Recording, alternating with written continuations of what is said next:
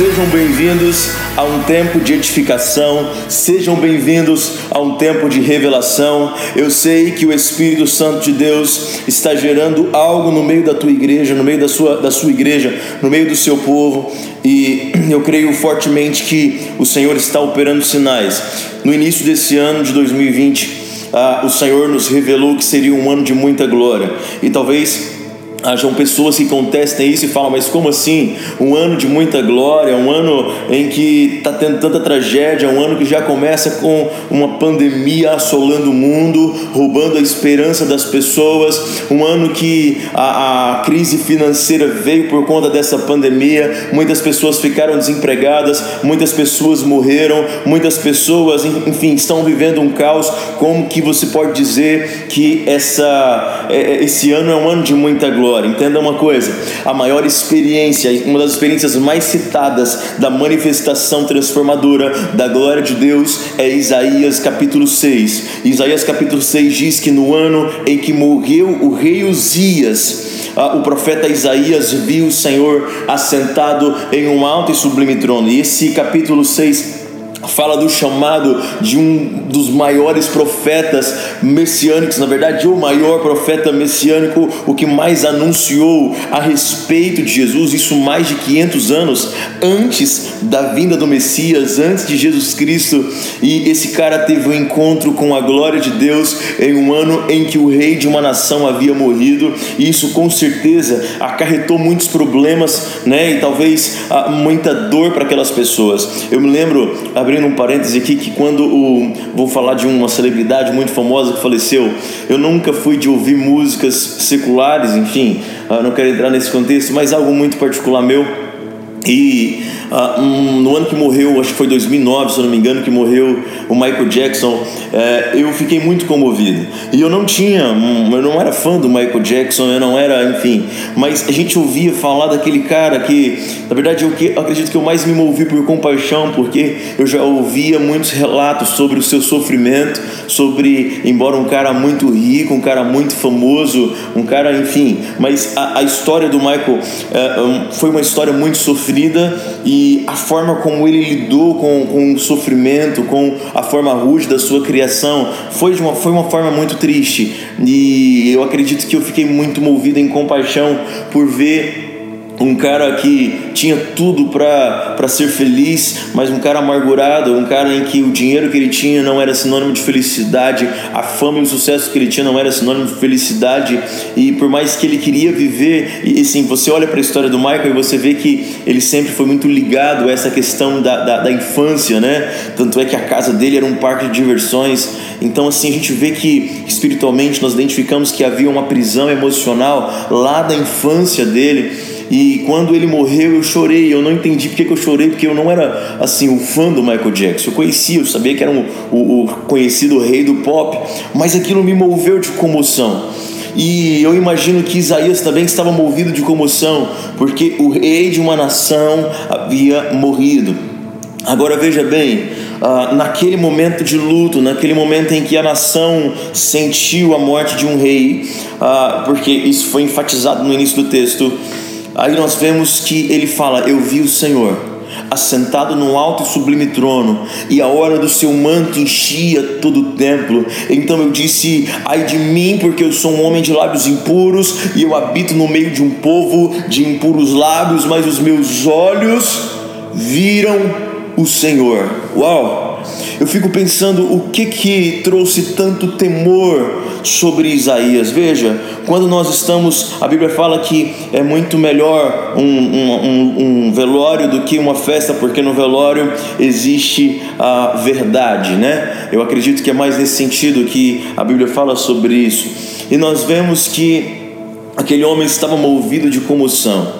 E eu acredito que foi um tempo em que Isaías estava derramando seu coração de alguma forma, e aquilo o levou a ter uma experiência com a glória de Deus. Então, em um tempo de tragédia como nós temos vivido, eu tenho visto isso até mesmo aqui nas redes sociais. Eu tenho contemplado, por exemplo, no início da pandemia, eu vi quantos famosos começaram a fazer lives com pastores, com cristãos, famosos aí do meio secular mesmo, fazendo lives falando de Deus, clamando por Deus, porque realmente essa situação aparentemente trágica trouxe comoção à humanidade. O mundo parou por causa de uma pandemia e isso trouxe verdade por causa do luto que muitas pessoas estavam vivendo. As pessoas abriram os olhos e começaram a contemplar realmente a necessidade que nós temos pelo Senhor e eu vejo que a glória de Deus está sim se manifestando, e eu posso afirmar ainda mais que realmente esse é um ano de muita glória,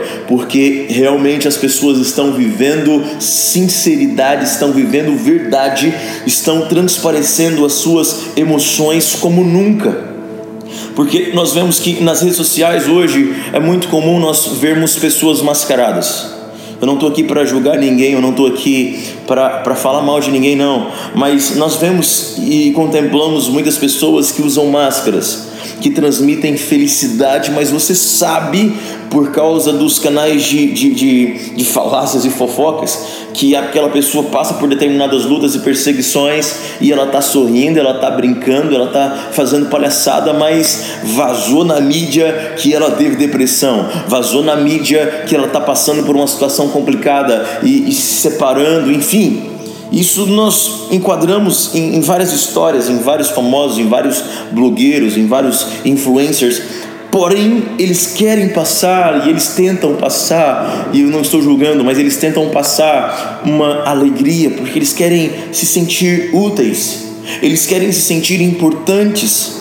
Porém, ah, nessa pandemia nós temos visto a verdade transbordando e a tristeza de muitas pessoas transbordando, a angústia de muitas pessoas transbordando, o sofrimento de muitas pessoas transbordando, porque realmente no tempo do luto nós ah, deixamos transbordar a verdade dos nossos corações e as máscaras caem. E as pessoas estão demonstrando isso mas isso não é algo ruim. Eu quero que você entenda. O meu objetivo em falar sobre isso não é porque isso é algo ruim, não, mas porque a glória de Deus está se revelando à humanidade. E isso é incrível porque quando a glória de Deus se revela, as máscaras caem. Quando a glória de Deus se revela, nós experimentamos o novo de Deus. Veja bem, ah, está vindo à tona muitos escândalos, isso é triste em partes. É triste em partes porque os escândalos produzem tropeço. Jesus fala ah, no Evangelho de Lucas 17:1, ele fala o seguinte: é, Jesus declarou aos seus discípulos: é inevitável que fatos ocorram que levem o povo a tropeçar. Outras versões dizem: é necessário que venham os escândalos, mas ai daqueles por quem vêm esses escândalos. Tem muita gente tropeçando na fé e isso é triste tropeçando na fé. Veja bem, quando nós falamos de tropeçar, nós estamos falando de algo que é colocado no caminho e você não percebe, e quando você se depara, você já bateu com o pé e já caiu, já tropeçou. E algo que eu tenho a dizer para você por meio do Espírito aqui: muitas pessoas estão sendo pedras de tropeço, mas Deus está levantando um remanescente fiel para pegar as pessoas que tropeçaram pela mão e levantar. Porque a palavra de Deus diz: o cair é do homem, mas o levantar é de Deus. Então muitas pessoas estão sendo pedra de tropeço e derrubando outras pessoas na fé, mas Deus está levantando outras pessoas para levantar os caídos. Se você está me ouvindo e você está caído por causa de um escândalo, porque alguém pecou, porque o teu líder, o teu pastor é, pregou algo e não viveu, ei meu irmão, se levanta ah, ele foi pedra de tropeço, mas Jesus é a pedra de esquina que aponta para você um novo destino, um novo caminho e um fundamento que vai fazer com que você seja como as palmeiras do Líbano, que vem a tempestade, elas até envergam e até parecem ter caído no chão, mas depois elas se posicionam novamente porque existe fundamento, existem raízes profundas e Deus, ele quer te trazer nesta hora, eu profetizo sobre você nessa hora, fundamentos que te levarão a conhecer Jesus e a olhar para Jesus, que é a pedra de esquina, que é a pedra angular, é a pedra do, do fundamento. E a partir do momento que você tem acesso a essa pedra do fundamento, você não cai. Você pode até envergar na hora da tempestade, mas você permanece de pé, você permanece firme, porque você não está mais com os teus olhos nos homens, você está com os teus olhos em Deus. Voltando para o texto de Isaías, Isaías ele tem um encontro com a glória de Deus. E no momento que ele vê a, a, a visão que nós relatamos aqui no início, ele diz: Ai de mim, porque eu sou um homem de lábios impuros e habito no meio de um povo de impuros lábios. Cara, vem à tona a verdade do que, que Isaías talvez escondeu durante muito tempo. Eu sou um pecador, eu sou um miserável, eu sou um pobre, cego e nu. E naquele momento, a palavra de Deus fala que um serafim vem com uma, uma tenaz, uma ferramenta de medir, e ela está envolta em fogo, em brasa viva, tirada do altar, e aquela brasa toca os lábios do profeta Isaías, e a palavra relata que os lábios dele são purificados. Cara, não tem nada que seja maior do que o amor de Deus na sua vida. Romanos 8 é um dos textos que eu mais amo, porque Romanos 8 fala, Romanos 8, a partir do versículo 32 ali, fala sobre a, o amor de Deus, o, o nível do amor de Deus, que é tão imensurável, que é tão profundo, que nada é capaz de nos separar desse amor. Talvez você foi condenado durante muito tempo da tua vida quando Satanás diz para você: você é um pecador, você pecou contra o teu Deus, você não é digno. Cara, é mentira do diabo porque nada pode nos separar do amor de Deus, nada pode te separar da, da verdadeira essência que é Jesus. Cara, Jesus se entregou na cruz do Calvário, imagina só a profundidade desse amor, imagina só as dimensões desse amor. Quando o diabo tentar te acusar, cara, se lembra, lá no versículo 33 de Romanos 8 diz assim: Quem intentará acusação contra os escolhidos de Deus? Cara, dá um chute na cara do diabo agora e fala para ele: Quem é que vai intentar acusação contra mim? Porque eu sou escolhido de Deus. Ah, mas você não é justo. Sim, nós não somos justos, mas somos justificados em Cristo Jesus. Ele diz ainda no versículo 33: é Deus quem o justifica. E ele diz no versículo 34: quem é que condena? Pois é Cristo quem morreu, ou antes, quem ressuscitou dentre os mortos, o qual está à direita de Deus e também intercede por nós. Ei, dá mais um chute na cara do diabo e fala: Cara, você não pode me acusar, eu pequei, eu caí, mas pelo sangue de Cristo Jesus eu fui resgatado do império das trevas, eu fui resgatado da vergonha, eu fui resgatado do pecado. E ele fala: Quem então nos separará do amor de Cristo? Aí ele dá algumas sugestões, olha só: tribulações, angústia, a perseguição, a fome, a nudez, ou o perigo, ou a espada, como está escrito. Por amor de ti somos entregues à morte todos os dias. Somos reputados como ovelhas para o matadouro, mas em todas estas coisas somos mais do que vencedores por aquele que nos amou. Ei, o texto não está dizendo que você não vai passar por lutas, o texto não está dizendo que o diabo não vai te acusar, tentar te condenar, mas ele está dizendo que mesmo diante destas coisas, você e eu somos, nós somos mais do que vencedores por aquele que nos amou. Não é o teu pecado que te destitui, porque todos pecaram e foram destituídos da glória de Deus, mas o amor nos redimiu, o amor nos lavou, o amor de Cristo Jesus na cruz do Calvário nos ressurgiu, o amor do Senhor Jesus nos levantou. Cara, você precisa mergulhar, você precisa ser batizado no amor de Deus. Versículo 38: Porque estou certo de que nem a morte, nem a vida, nem os anjos, nem os principados, nem as potestades, nem o presente, nem o porvir, nem altura, nem profundidade, nem alguma outra criatura nos poderá separar do amor de Deus que está em Cristo, o nosso Senhor Jesus. Cara, voltando para Isaías, o fogo que toca os lábios de Isaías foi tirado do altar e Cristo é desde o princípio da humanidade.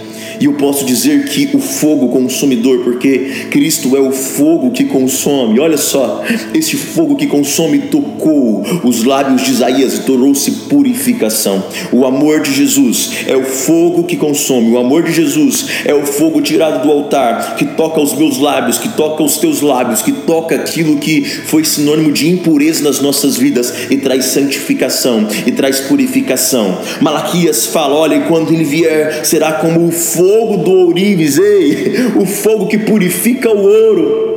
O ouro já é valioso, mas quando ele está em sua forma bruta, ele é desprezado, porque quem não é especialista na área não reconhece como ouro. Talvez reconhece apenas como uma pedra suja, mas quando o verdadeiro ourives que conhece e sabe identificar mesmo ele na, no, no, seu estado, mesmo ouro no seu estado bruto, ele pega o ouro e ele leva o ouro para um, um, um alto grau, um alto nível de fogo, uma alta temperatura, e este fogo purifica o ouro, tira toda a impureza e traz à tona, traz a evidência, a preciosidade que é o ouro. Você é o ouro. Jesus é o ourives, ele é o fogo do ourives que vem para purificar, e você está sendo purificado. Isaías, ele teve encontro com a glória de Deus, e esse encontro com a glória de Deus abriu seus olhos como nunca. Abriu seus olhos para que ele pudesse contemplar quem realmente ele era, um cara impuro, e o reconhecimento, a palavra de Deus fala que a glória de Deus é como um espelho contemplamos como um espelho a glória de Deus. Veja bem, você precisa estar diante da glória para reconhecer quem você é. O primeiro passo para que você seja transformado pela glória de Deus é reconhecer quem você é em Deus. E isso é o que o fogo de Deus faz, ele traz purificação, ele arranca as impurezas e ele põe em evidência o quão precioso você é. Uau, isso é muito profundo. E ninguém pode intentar acusação contra você depois que o ouro passa. Depois que o, o, perdão, ninguém pode intentar acusação contra você depois que o fogo passa, porque o fogo traz purificação. Quando você olha para um anel de ouro, você enche os olhos de brilho e você fala: Uau, isso aqui é muito valioso. E você quer comprar o ouro, você quer pagar pelo ouro porque você sabe que aquilo vale. Mas o cara que transformou aquele, aquele metal naquela, naquela preciosidade, ele pegou na forma bruta. Falo do primeiro lugar por onde o ouro passou. Depois que foi tirado ali da terra e ele foi identificado, ele tinha muitas impurezas, ele tinha muitas imperfeições. E se a pessoa que compra o ouro no estado final, o anel de ouro, olhasse para aquele ouro na forma bruta, ele não queria pagar por aquele por aquela pedra, porque seria para ele algo comum, uma pedra qualquer, mas o identificador, o especialista, ele sabe o valor real mesmo por trás de tanta impureza, de tanta imperfeição. E o Orives ele pega aquela pedra bruta, né? O, o, a pessoa, né? Que o garimpeiro, seja quem foi, pega aquela matéria bruta e ele leva ao processo e ao levar o, aquela pedra bruta para o processo, ele tira as imperfeições, ele tira a, aquilo que é impuro por meio do fogo e leva aquele ouro precioso que ninguém poderia identificar naquele estado para uma vitrine. E na vitrine nós podemos contemplar o quão puro, o quão brilhante, o quão lindo é aquela peça. Mas você é como esse ouro Talvez hoje o teu estado é essa pedra bruta, cheia de imperfeições e impurezas que o mundo não reconhece como precioso, o mundo não reconhece como valioso, porque o mundo não é especialista nisso. Mas o Senhor é especialista nisso. E Ele não está enxergando a impureza, Ele está enxergando o quão valioso você é, o quão precioso você é. Você só precisa passar por alguns processos. E Deus olhou para Isaías e falou: Cara, você é uma pedra bruta, mas é uma pedra de ouro. Você só precisa passar pelo fogo. E o Senhor fala para aquele serafim: Olha, vai lá, pega o fogo do meu altar e leva para purificar os lábios desse homem, porque se o que é impuro são os lábios, o fogo vai purificar os lábios desse homem. E naquele momento, uau, meu Deus, eu tô, eu tô muito envolto em glória, em poder. Você não tem noção. Eu tô maravilhado pela presença do Espírito Santo aqui. Obrigado pela tua presença, Espírito Santo. E veja bem, uh, Isaías, depois de receber a purificação por meio daquele encontro da glória de Deus, ele tem também os seus ouvidos aguçados e ele ouve o que Deus fala. E Deus fala assim: Olha, quem eu enviarei? Quem há de ir por mim? Quem há de ir como meu representante? As ovelhas perdidas da casa de Israel. Quem vai no meu lugar?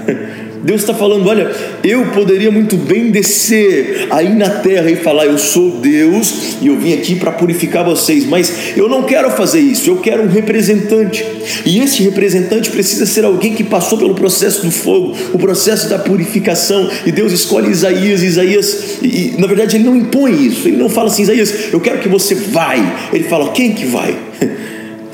É uma pergunta meio que retórica, né? E aí, quem vai? Ele já sabe quem vai.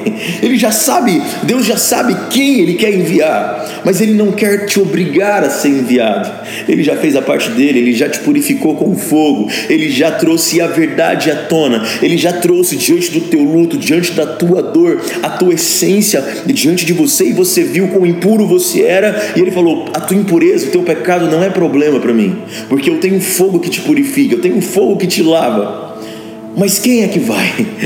Isaías totalmente envolto naquela glória, envolto naquele poder, ele fala: Eis-me aqui, envia-me a mim não é por uma capacitação própria, não é porque eu sou melhor, mas é porque o Senhor enxergou em mim o que eu não enxergava. Quando eu só via uma pedra bruta, o Senhor viu o ouro e o teu fogo me purificou, e o teu fogo me levou a um nível, a um estágio de, de purificação e santidade em que eu não posso ficar guardado aqui em uma vitrine. Eu preciso alcançar quem precisa, eu preciso alcançar quem está clamando porque a glória de Deus muda quem nós somos, a glória de Deus nos leva a uma dimensão sobrenatural aonde nós nunca mais somos os mesmos. Isaías chega a um nível tão grande, tão imensurável da presença de Deus que ele passa a anunciar a, a, o próprio Messias às vezes diretamente, às vezes indiretamente, talvez nem ele sabia a dimensão do que ele falava, mas sabe por quê? Porque os lábios dele foram purificados e a partir daquele momento ele começou a professar coisas dos céus, realidades dos céus. E a partir do momento em que ele professou realidades dos céus, nós fomos alcançados por mensagens gloriosas a respeito daquele que no tempo dele viria, mas o nosso tempo já veio o Rei dos Reis, o Senhor dos Senhores, que era, que é e que há de vir. Eu quero parar por aqui, eu sei que tem muito mais, mas uh, em um outro podcast você, você pode ouvir mais, mas eu quero que você entre agora na presença do Abba. Eu quero que você se depare com o nível de glória que está te visitando aí por meio do Espírito Santo. E entenda que a glória de Deus é como um espelho, e esse espelho vai revelar a sua verdadeira essência, e talvez revelar primeiro o que está cobrindo essa essência. Porque no exemplo que nós falamos aqui, nós estávamos falando sobre o ouro, né? E, e você vê que ah, o que cobre é impureza, mas o que realmente é, é o que é precioso. Então, aquilo que te tornou impuro não torna a sua essência, não torna o que você é. Isso pode ser purificado, isso pode ser removido. Então reconheça qual é a capa, qual é a impureza que está encobrindo a sua preciosidade agora por meio da glória de Deus e simplesmente responda, corresponda ao chamado de Deus na sua vida. Diga: Senhor, eis-me aqui, me envia porque o teu fogo me purificou, o teu fogo me lavou, o teu fogo me santificou, mas agora eu quero atender ao teu envio, eu quero atender ao teu chamado. Eu comecei falando, eu acabei não lendo o texto, mas o Espírito Santo trouxe um momento para agora. Filipenses 2:5 diz: "De sorte que haja em vós o mesmo sentimento que houve também em Cristo, que sendo em forma de Deus não teve por usurpação ser igual a Deus, mas fez a si mesmo de nenhuma reputação, tomando a forma de servo, fazendo-se semelhante aos homens. Olha, maior, uma das maiores características de Jesus foi a sua compaixão, foi a sua misericórdia e a sua sujeição, um rei que se fez servo, um rei que se fez mordomo, e ele fala que o maior no reino é aquele que mais serve. Ele foi aquele que lavou os pés dos seus discípulos, mas eu quero que você entenda que você precisa ter em si o mesmo sentimento que houve em Cristo Jesus. Além deste sentimento da servidão, o sentimento que vem pelo Espírito de sentir a dor do Espírito, de sentir a alegria do Espírito, de sentir os desejos, as vontades pelo Espírito Santo. A glória de Deus faz isso e eu ministro sobre ti agora. Eu oro, Pai, para que a tua glória visite esse ouvinte agora que está por meio desse podcast, Deus, sendo revestido pelo teu poder, sendo revestido pela tua glória. Essa glória nos transforma, essa glória nos preenche, essa glória nos envolve e que eles sejam tomados pelo teu Espírito Santo nesta hora e transformados pela tua glória e que esta glória não seja apenas um momento, porque a tua palavra ainda diz que nós somos transformados de glória em glória e que eles possam acessar, Pai, novos momentos aonde se enxergarão diante do espelho da tua glória e serão cada vez mais purificados para o envio, Pai. A purificação vem para um propósito, e o propósito é estabelecermos a vontade do Senhor, a vontade dos céus na terra. Eis-me aqui, envia-me a mim.